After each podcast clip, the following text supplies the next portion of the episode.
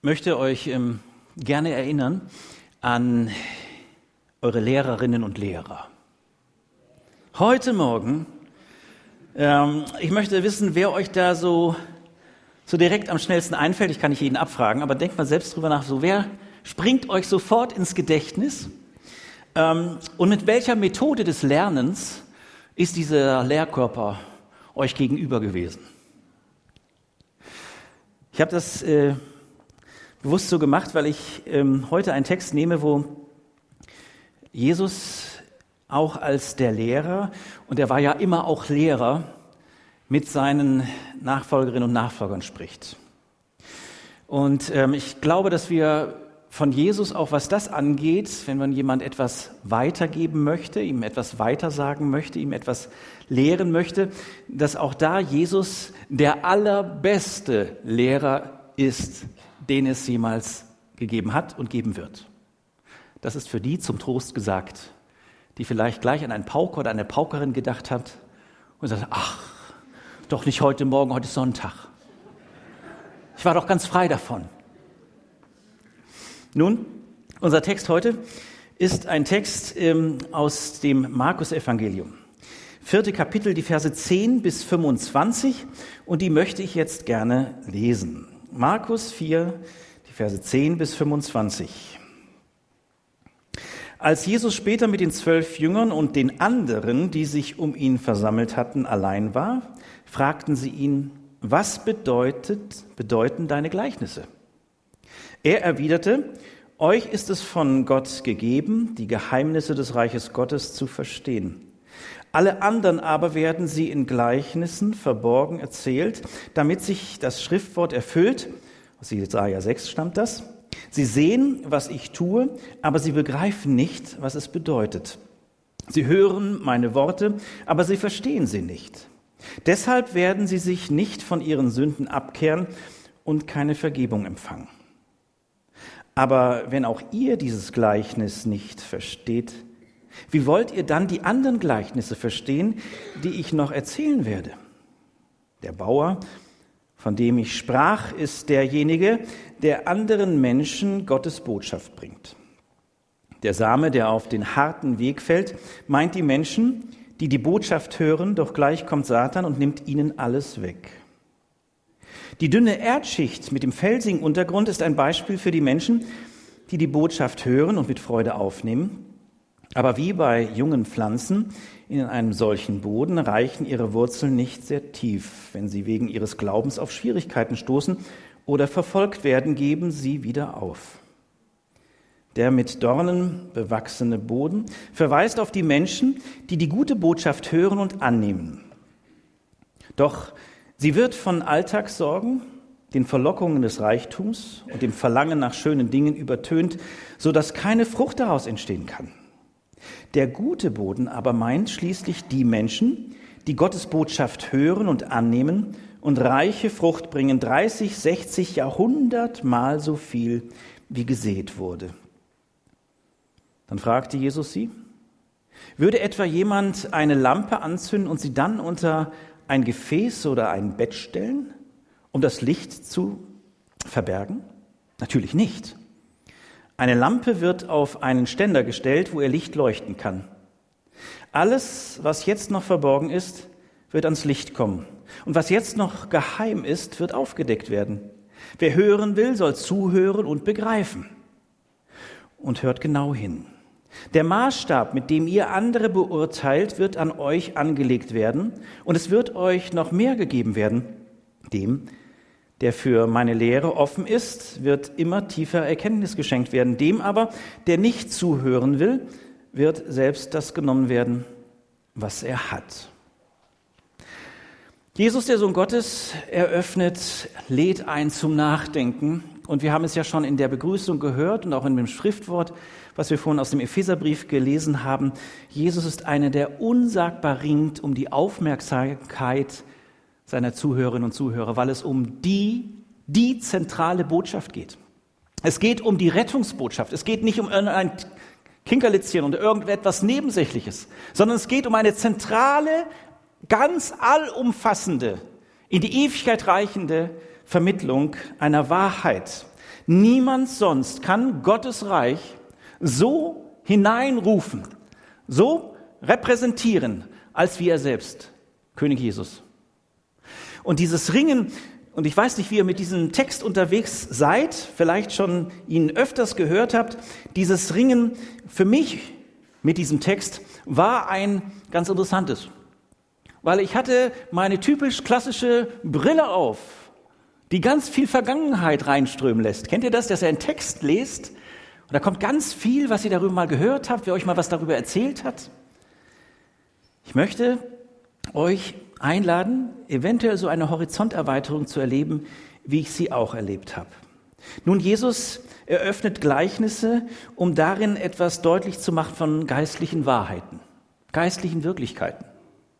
Und er schlüsselt jetzt hier ein Gleichnis auf, was er davor ein wenig verschlüsselt weitergegeben hat, und zwar seinen Leuten, den Jüngerinnen und Jüngern und manchen, die auch noch so dabei sind, so steht es hier im Text.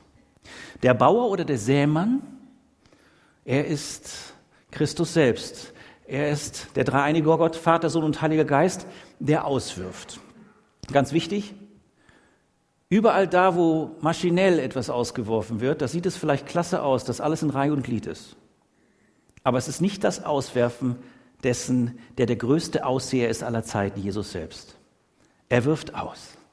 Ihr müsst euch das mal vorstellen, ist ja jetzt nicht unbedingt das, was jeder so abrufen kann, aber man hat so seine große Tasche, seinen Beutel und er ist großzügig. Er möchte, dass es eine fette Ernte wird. Er möchte, dass so richtig was abgeht und wächst. Er möchte, dass wir bei dieser Ernte und bei diesem Wachsen dabei sind.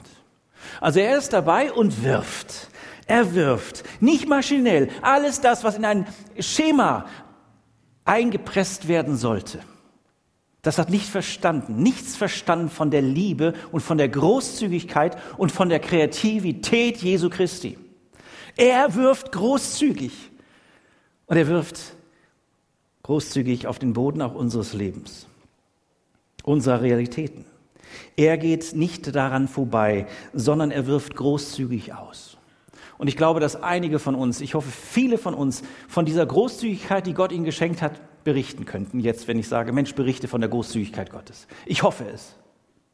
Aber Jesus ist nicht nur über die glücklich, die für sich sagen können, ja, das hat bei mir Frucht getragen und ich bin weiter darin unterwegs, sondern er ist interessiert an denen, die, so wie er es entschlüsselt, es erleben, dass dieser Wurf auch von Jesu Seite geschieht, auch durch Menschen, die sich darin einsetzen und für einbringen, du und ich, wenn wir davon sprechen, wenn wir Zeugnis ablegen, und dann passiert es, dass etwas ausgeworfen wird und es fällt auf Wegemenschen.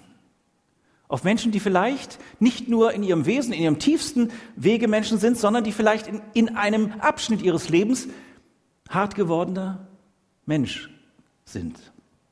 Kennst du das? Wenn du Verhärtungen hast, wenn Geschehnisse und Lebensentwürfe äh, nicht mehr so stimmig sind, wie ist das dann mit dem Aufnehmen Gottes Wort, von Gottes Wort?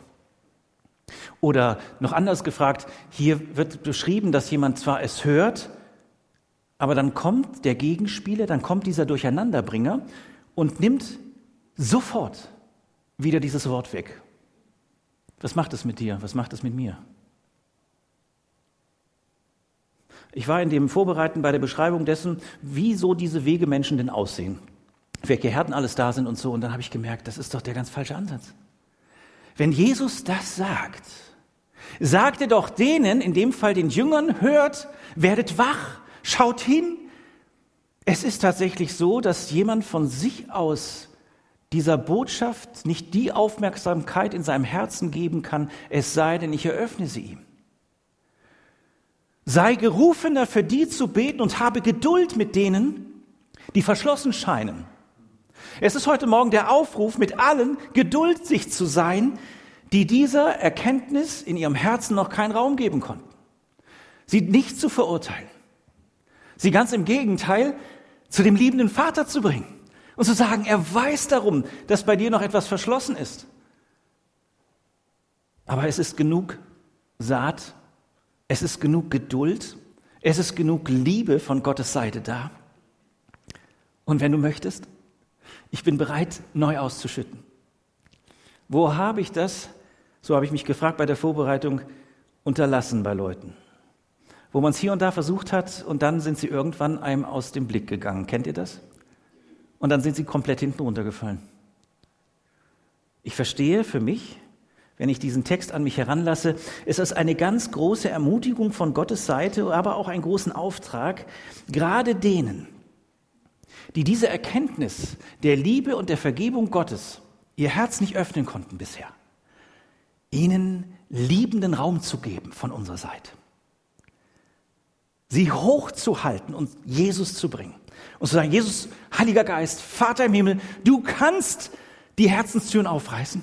Und ich möchte stellvertretend für Sie, und vorhin haben wir das ja gemacht, das war ja die Einladung, dass wir konkret für jemanden beten. Und ich muss ganz ehrlich sagen, Jenny, ich bin nicht bei allem geblieben. Es kamen mir gleich so einige. Dass wir da dranbleiben, das ist das, was ich hier verstehe. Dass hier jemand ist, der tatsächlich erlebt, dass es ihm sofort wieder genommen wird. Und da geht Jesus auch dann nicht vorbei, der darüber dann nicht umkehren kann von seiner Schuld und keine Vergebung empfangen kann. Was ist das für ein Jammertal? Was wäre ich ein verlorener Mensch, wenn das über meinem Leben stehen würde? Keine Vergebung, keine Möglichkeit zur Umkehr. Dann würde ich doch alles mir Erdenkliche irgendwie nutzbar machen, um wenigstens das Leben in anderer Weise zu leben, oder? Um es zu schmecken, um es zu spüren, um es zu erleben. Aber das Tiefste, das tiefste Schreien, die tiefste Notwendigkeit ist, dass wir, und da sind wir bei diesem Text, der sich anschließt mit den Lampen, dass wir unsere Gaben und unseren Auftrag, unser Leuchten nicht verlieren. Leuchtest du noch? Ich habe mich das gefragt beim Vorbereiten. Leuchte ich eigentlich noch? Und da habe ich gedacht, Nee, manchmal nicht. Manchmal flacker ich nur. Weil tatsächlich sich was über einen Stulpen will oder man sich selbst was überstulpt. Die Menschen, du und ich, die wir was wissen von der Vergebung Gottes, von der Liebe Gottes, von der Annahme in Jesus, von seinem Kreuzestod, seinem Sieg über den Tod. Wir haben es vorhin gehört im Epheserbrief. Wir sprechen von dem, der die Macht hat, vom Tode zu erretten. Diese Kraft braucht Träger, die es weitergeben und die Licht sind. Licht spricht ja nicht viel, nicht? Ich weiß nicht, ob ihr schon mal ein Licht habt sprechen hören.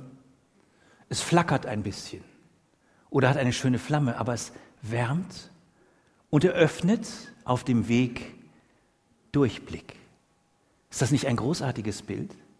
Dass da, wo einer vielleicht in seinem Tunnel steckt oder unter seiner Brücke lebt oder wo auch immer, dass du, dass du die Möglichkeit hast, dass ich, dass wir zusammen die Möglichkeit haben, Lichtträger zu sein. Da verstehe ich doch so ein Gleichnis ganz anders plötzlich.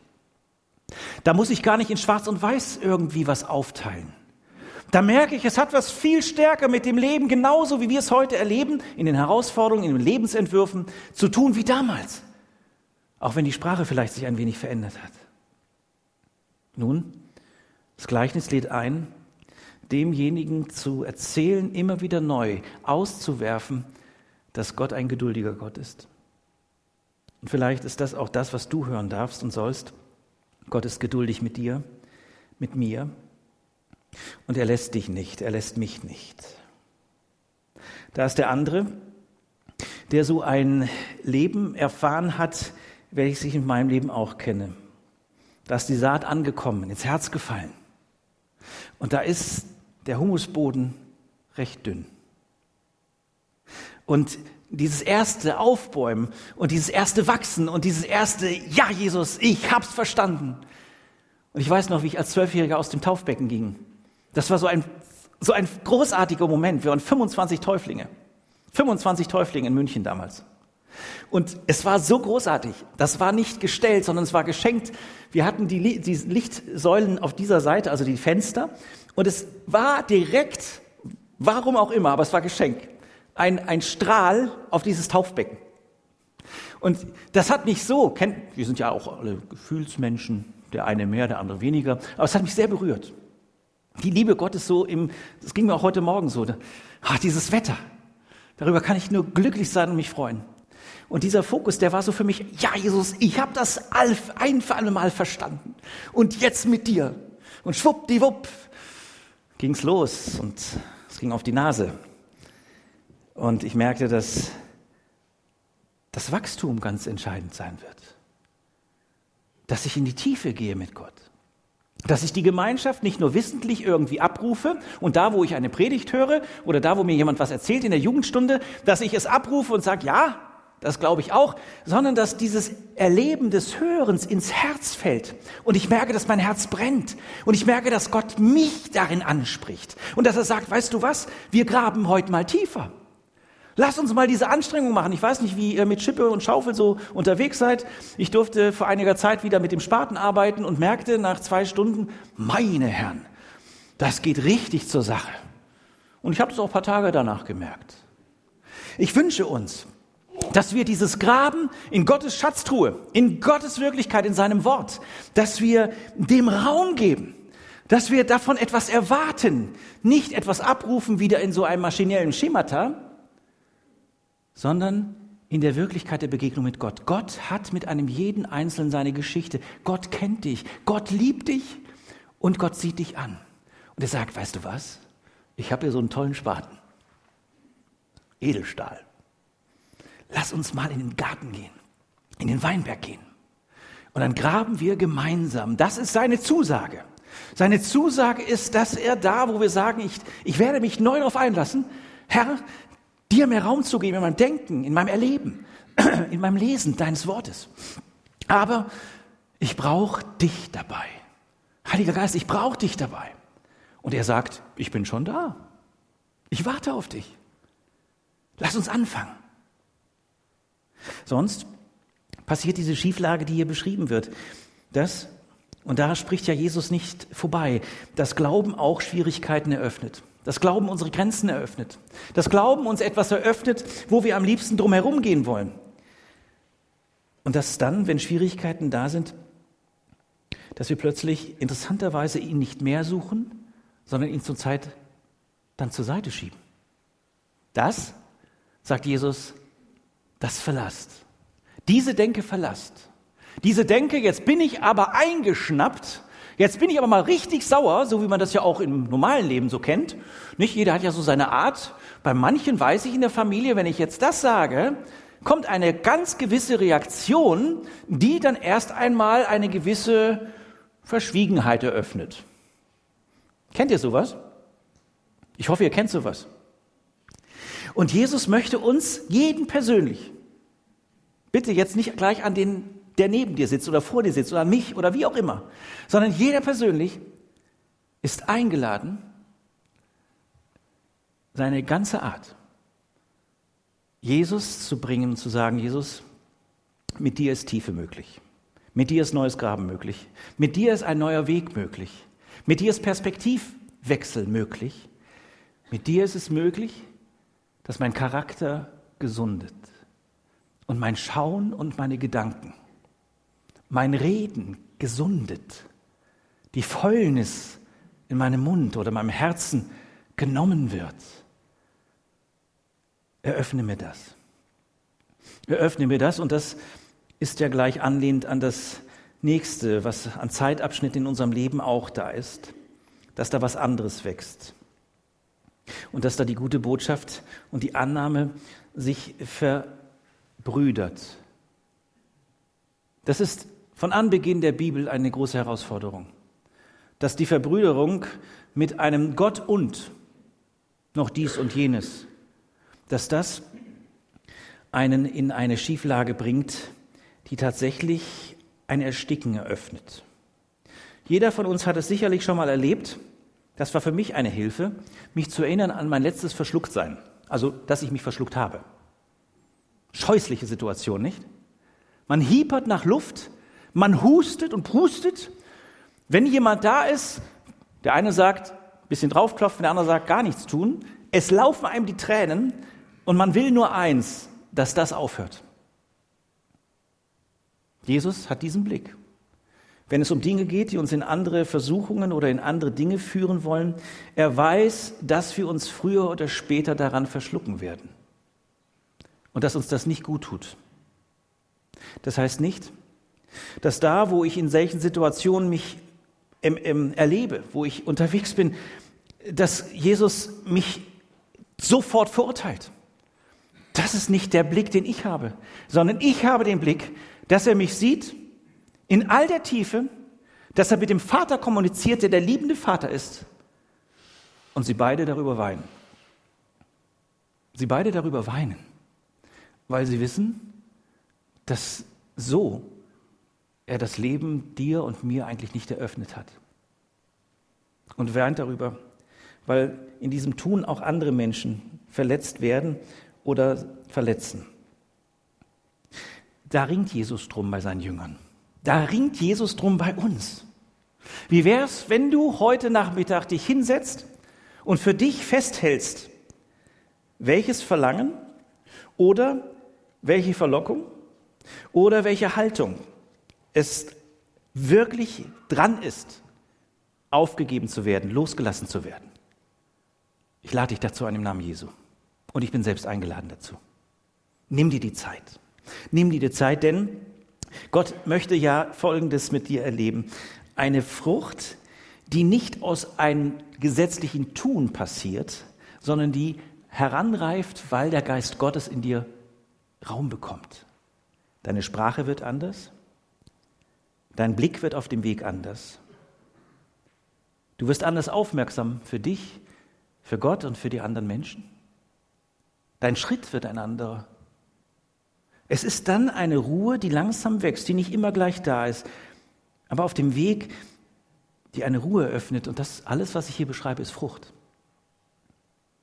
Ich entdecke, dass das Wort Gottes tatsächlich ein Liebesbrief ist und kann ablegen, was mich abgehalten hat davon. Und es wächst. 30-fach, 60-fach, Jahrhundertfach. Und es eröffnet, dass ich auch aussehen kann. Ist das nicht eine fantastische Einladung? Ist das nicht ein großartiger Herr? Und noch eins. Der Maßstab, mit dem ich, mit dem ihr andere beurteilt, wird an euch angelegt werden und es wird euch noch mehr gegeben werden.